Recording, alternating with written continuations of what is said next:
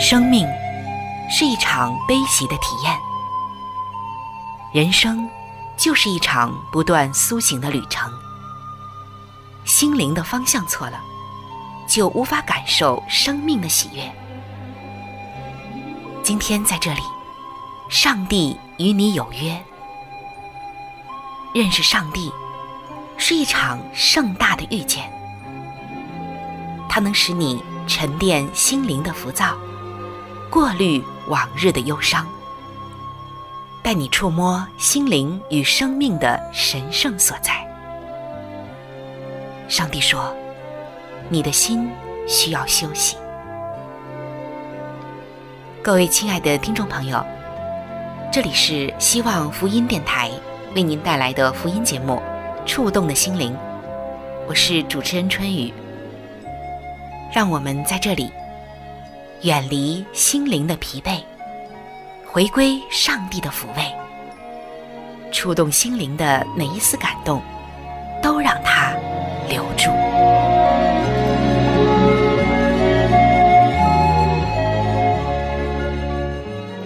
各位亲爱的弟兄姐妹，大家好，欢迎走进触动的心灵，我是您的好朋友春雨。我们常常会听到这样一句话说。男儿有泪不轻弹，但是后来啊，人们又加了一句话，叫“只是未到伤心处”。可能对于一些男孩子来说，从小就被父亲教导说：“不要轻易哭鼻子，男儿有泪不轻弹的，你是一个男子汉啊。”而到后来，当这个男孩子长大成人，也成为了一位父亲之后，他会不会？也和他的父亲一样呢。今天，如果你是一位做父亲的，你可以让孩子看见你的眼泪吗？答案是，让你的孩子看见你的流泪，其实有着特别的意义。这并不代表你很脆弱，恰恰相反，这表示你具有人性，也让孩子们知道。你接受他们去深刻、彻底的感受生命。关键就是在什么样的时候你可以流泪呢？有一位教友说：“我的父亲不大会流泪，我认识他四十二年了，印象中只看见他哭过两次，一次是他的妹妹，就是我的姑姑，因为癌症去世；另外一次是他在盛怒之下。”将我的哥哥赶出家门。我的哥哥才刚关上门，驾车而去，父亲就后悔了。他浑浑噩噩的过了好几个星期，终于眼睛里泛着泪光的要我说服我的哥哥回家吧。在成长的过程中，我的父亲不被允许落泪。生活太困难了，哪有时间哭？他必须变得更坚强。尽管父亲撑过了大萧条的日子，但是我们家族的农场却没能够撑下去。于是，他看着自己的父亲失去深爱的农场，而家里不仅只是一贫如洗，也没能走运。而我的父亲因为多喂了一点点麦子给马吃，就会被训斥。原来，他从小也是这样被父亲训斥的。尽管不为这些马多吃一些麦子，他们肯定也会饿死。而我的父亲在八年级的时候就得辍学去工作，好养活一家人。他不喜欢眼泪，只要我们一哭，他就会训斥我们：“哭什么？要哭我就让你们哭个够。”而他这么说，只会让我哭得更厉害。其实有太多的男人在成长的过程中，从来没有掉过一滴眼泪。我曾经读过一篇文章，说伟大的棒球运动员彼得罗斯，在达成运动生涯的某项成就时，竟然潸然泪下。而他告诉媒体，这是自己这辈子第一次流泪。什么？这竟然是他第一次流泪吗？他当时已经成为父亲了，难道他在自己的孩子出生时没有高兴的流泪吗？今天我们要再一次的说，让你的孩子看见你流眼泪，有着特别的意义。这并不代表你很脆弱，这表示你具有人性。你接受泪水，也让孩子们知道，他们可以更深刻、更彻底的感受生命。亲爱的弟兄姐妹，之所以再一次的重复这段话，是因为一个做父亲的，并不是说不能哭，而是要看在什么时候哭。经常哭当然是不好的。但是在一些重要的时刻，特别有意义的时刻，让孩子们看到你的眼泪，只会让他们感受到人间的真情实感，让他们感受到你是一位有血有肉、有真情实感的父亲。也许这样的父亲更让他们能够幸福，更让他们愿意来走近。而我们的天赋上帝。他是怎样看待眼泪的？他有没有哭过？如果说有，那么他为什么哭？他又愿不愿意让我们看到他的眼泪呢？让我们来看圣经，在圣经中有一段经文，就向我们描述到，耶稣他哭了。在约翰福音的十一章三十二节到三十八节，这里就记载到。玛利亚到了耶稣那里，看见他，就伏伏在他脚前，说：“主啊，你若早在这里，我兄弟必不死。”耶稣看见他哭，并看见与他同来的犹太人也哭，就心里悲叹，又甚忧愁，便说：“你们把他安放在哪里？”他们回答说：“请主来看。”耶稣哭了，犹太人就说：“你看他爱这人是何等恳切。”其中有人说：“他既然开了瞎子的眼睛，岂不能叫这人不死吗？”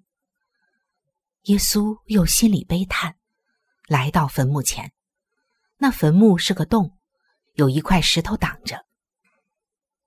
像这一段经文，大家都是不陌生的，对吗？亲爱的弟兄姐妹，当我们阅读圣经，就会发现，在整本的圣经中，有三处记载了主耶稣流泪哭泣。第一处就是上面这段经文中的第三十五节，这些经文也是整本圣经当中最短的一节，只有四个字：“耶稣哭了。”记载的是主耶稣在拉萨路的坟墓前的流泪。第二处记载在路加福音的第十九章，主耶稣骑着驴驹，快要进入耶路撒冷城的时候，想到了将要临到耶路撒冷的灾祸，就禁不住为耶路撒冷哀哭。第三处记载在希伯来书第五章的第七节，那节经文说：“基督在肉身的时候，既大声哀哭，流泪祷告。”恳求那能救他免死的主，就因他的虔诚蒙了应允。很多的解经学者都认为，这是耶稣在被捕前克西马尼园里的祷告。那时，主的心里极其的忧伤难过，几乎要死。祷告的时候，甚至汗珠如大雪点滴在地上。那么今天呢，我们来看第一处的经文。就是主耶稣在拉萨路坟墓前的哀哭。我记得有一位弟兄特别的和我们谈过这一段经文，他说他特别的有感触。拉萨路是耶路撒冷附近的伯大尼人，他们一家都是盟主特别眷爱的，这也是当时的人都知道的事情。当主耶稣和门徒们到耶路撒冷传道的时候。常常都是在他们家里住宿，他们也很高兴接待主和主的门徒。拉萨路病重的时候，他的两个姐姐托人来找耶稣。那人对耶稣说：“主啊，你所爱的人病了。”主耶稣听了之后，并没有马上前去医治拉萨路，而是过了两天才去。去的时候，拉萨路已经死了。主耶稣赶到伯大尼的时候，拉萨路被放进坟墓已经有四天了。马大和玛利亚哭得很伤心。有不少附近村庄的犹太人来参加丧礼，他们安慰马大两姐妹，也和他们一同哀哭。主耶稣到了之后，他们把埋葬拉萨路的坟墓指给主看。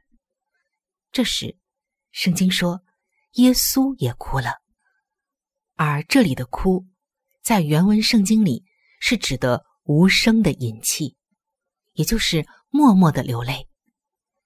那主耶稣为什么哭呢？他默默的流泪，又给我们启示了他怎样的内心和想法呢？主要有两点。首先的一个原因就是极度的失望。对谁失望呢？对马大和玛利亚失望，也对在场所有的犹太人失望。当见到主耶稣的时候，马大和玛利亚所说的第一句话是什么呢？他们说：“主啊，你若早在这里，我兄弟必不死。”这是在极度的悲伤中所说出来的话，但也透露了他们心中存在着很多的不解、责怪和埋怨。同时也说明，他们并不明白主耶稣此行的目的。他们认为，主也是跟其他的犹太人一样，只是来参加弟弟的葬礼。来送拉萨路最后一程，来安慰他们这两个死者的家属而已。亲爱的弟兄姐妹们，主耶稣去伯大尼，他来到他所爱之人的家里，是为了参加朋友的葬礼吗？是为了对他的朋友说几句安慰的话吗？不是的。主耶稣在来之前是怎么说的？他说。我的朋友拉萨路睡了，我去叫醒他。这记载在约翰福音的十一章十一节。叫醒他是什么意思呢？就是叫他从死里复活。亲爱的弟兄姐妹，你们想，以前主到他们家住宿是带着什么去的呢？是空手去的吗？是没有目的的吗？仅仅是探望朋友而已吗？都不是，他是带着生命的道去的。他无论去到哪里，都是为了要给那里的人带去生命。所以，这一次他来，不是参加朋友的葬礼，而是要给朋友带去生命。但可惜的却是，当时的马大和玛利亚却不明白。在场所有的人都不明白。当他们托人去找耶稣的时候，耶稣虽然没有马上应允他们的祷告，但却赐给他们应许说：“这病不至于死，乃是为上帝的荣耀。”这是什么样的应许呢？是生命的应许。他们领受了主的应许，却不相信主来是为成就应许的。他们虽然承认耶稣是生命的主，他们的心却看不到主要赐生命给他们。他们心里的眼睛被悲伤的情绪给蒙蔽了，所以忘记了主是赐生命的主，忘记了哪里有主的临到，哪里就有生命的平安。无论是谁，如果他忘记了主是赐生命的主，那么他的心肯定是看不到盼望的，他只能活在悲伤与忧愁之中。因此，马大和玛利亚，甚至所有在场的人，即便是主来到了他们当中，他们所有的也只是哭泣与忧伤。生命的主来了，他的朋友却把他看成是普通的一个送葬者。生命的主就站在他们面前，他们却看不到生命的盼望。生命的主已经临到了他们，他们却没有领受生命的平安，所以主失望，非常非常的失望。那我们再来看主耶稣流泪的另外一个原因，这个原因就是耶稣的哭泣不仅仅是为他眼前的情景，自远古以来，一切悲痛的重担。都压在他的身上。他看到违反上帝律法所造成的可怕结果，看到了世界的历史，从亚伯的死直到如今，善与恶的斗争始终没有停止过。他在展望到将来，看到人类所不可避免的痛苦、忧伤、哭泣和死亡，他的心被各世代。各地方人类群体的痛苦深深的刺伤了，罪的灾祸重重的压在他心上。他是多么渴望解除这一切的患难啊！他一想到这里，就忍不住泪如泉涌。主耶稣从拉萨路的死，也想到了自己的死。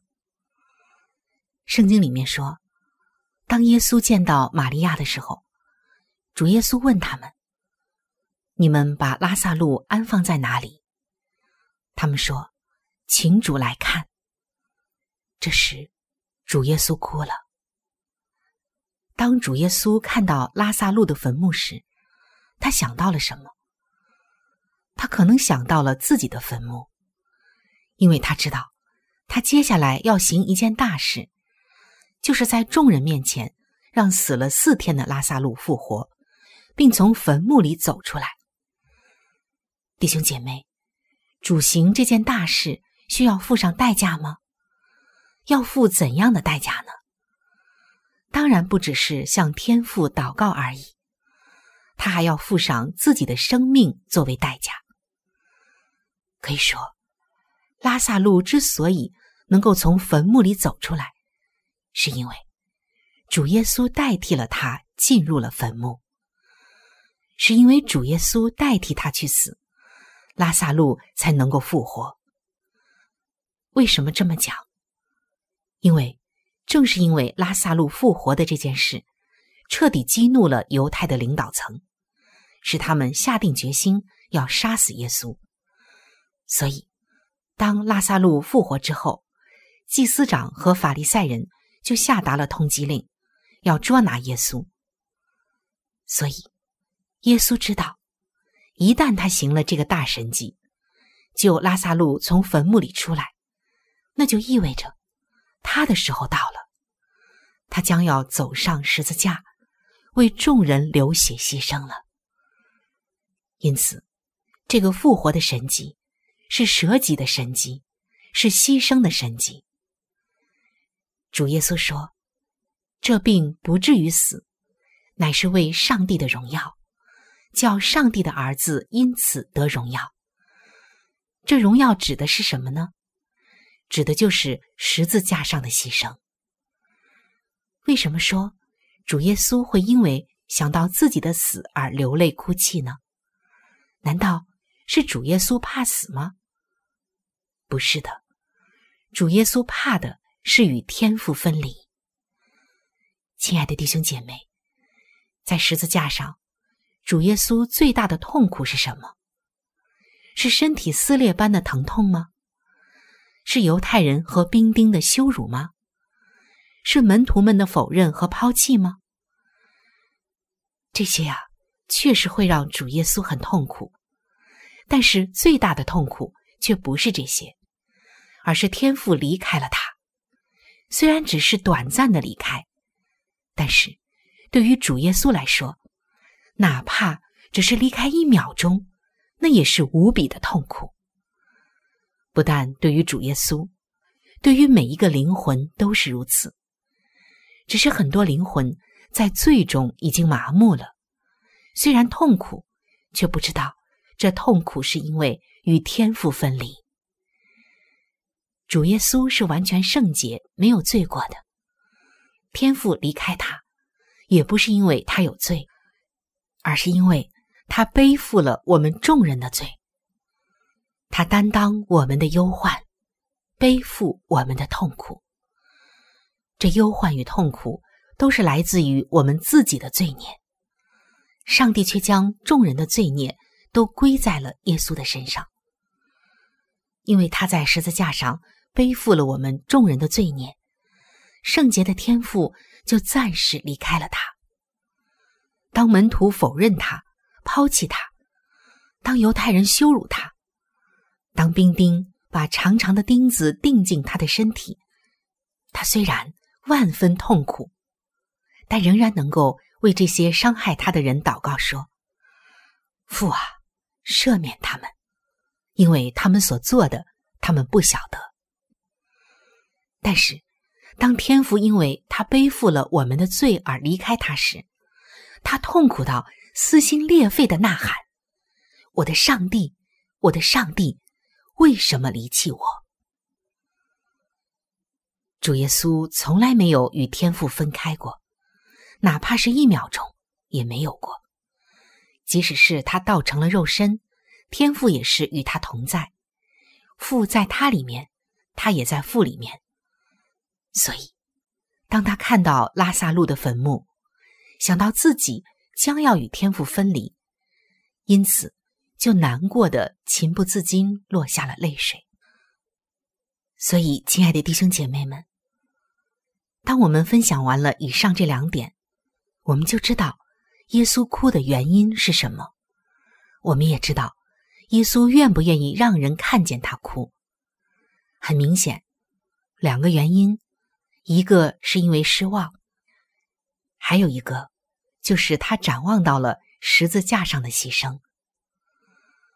我们看到主耶稣，他愿意让人看到他流眼泪了，他并没有回避，因为这是他的人性。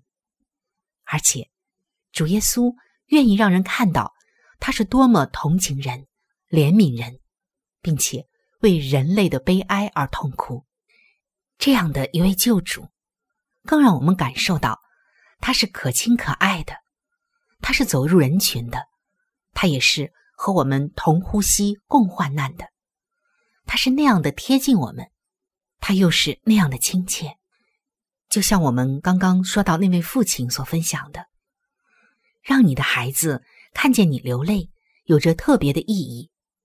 这不代表你很脆弱，反而表示。你具备人性，也让孩子们知道你接受他们去深刻彻底的感受生命。是的，我们的天赋也是如此，他有着父亲的心肠。当我们遇到难事，当我们哭泣的时候，他也同样和我们哭泣。他从来不是一位高高在上、遥不可及的上帝，相反，他就在我们身边。耶稣说：“复活在我，生命也在我。信我的人虽然死了，也必复活；凡活着信我的人，必永远不死。这是多么大的盼望！愿我们都能明白主耶稣为什么哭，不再让他失望。也愿我们能够真正的相信并感受到，有耶稣的地方就有希望。”就有生命。无论你现在身处何方，也无论你遇到了怎样的事情，只要你接耶稣进来，一切就有了生机。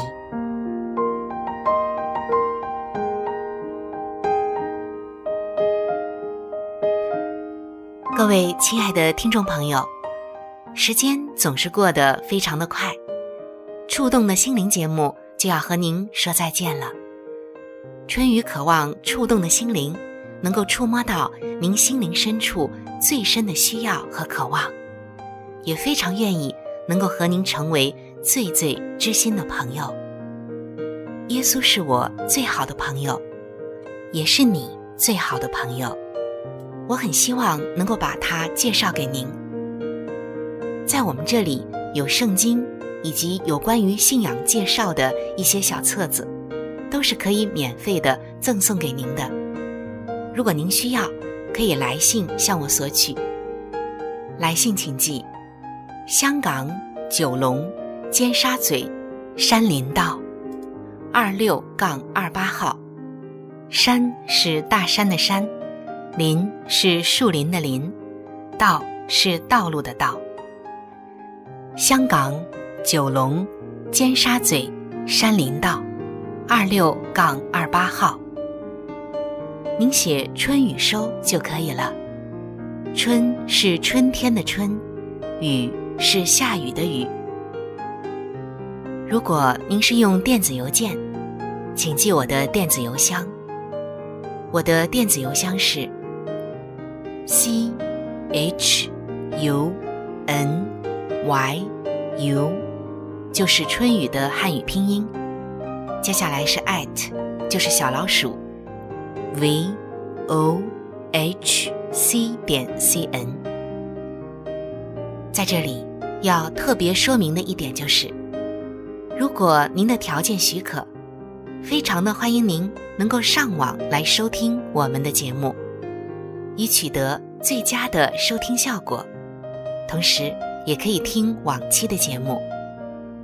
我们的网址是三 w 点 x i w a n g，就是希望的汉语拼音。接下来是英文的 radio，就是 r。a d i o 点 o r g，非常的欢迎您能够上网收听我们的节目。好了，今天的节目就到这里，我期待着您的来信，也希望您能够长长的光临和支持这一频率，收听希望福音其他时间段更加精彩的节目。愿您。能够充分的认识和体会上帝的爱，也愿上帝的爱能伴随您一生。下期节目我们再会。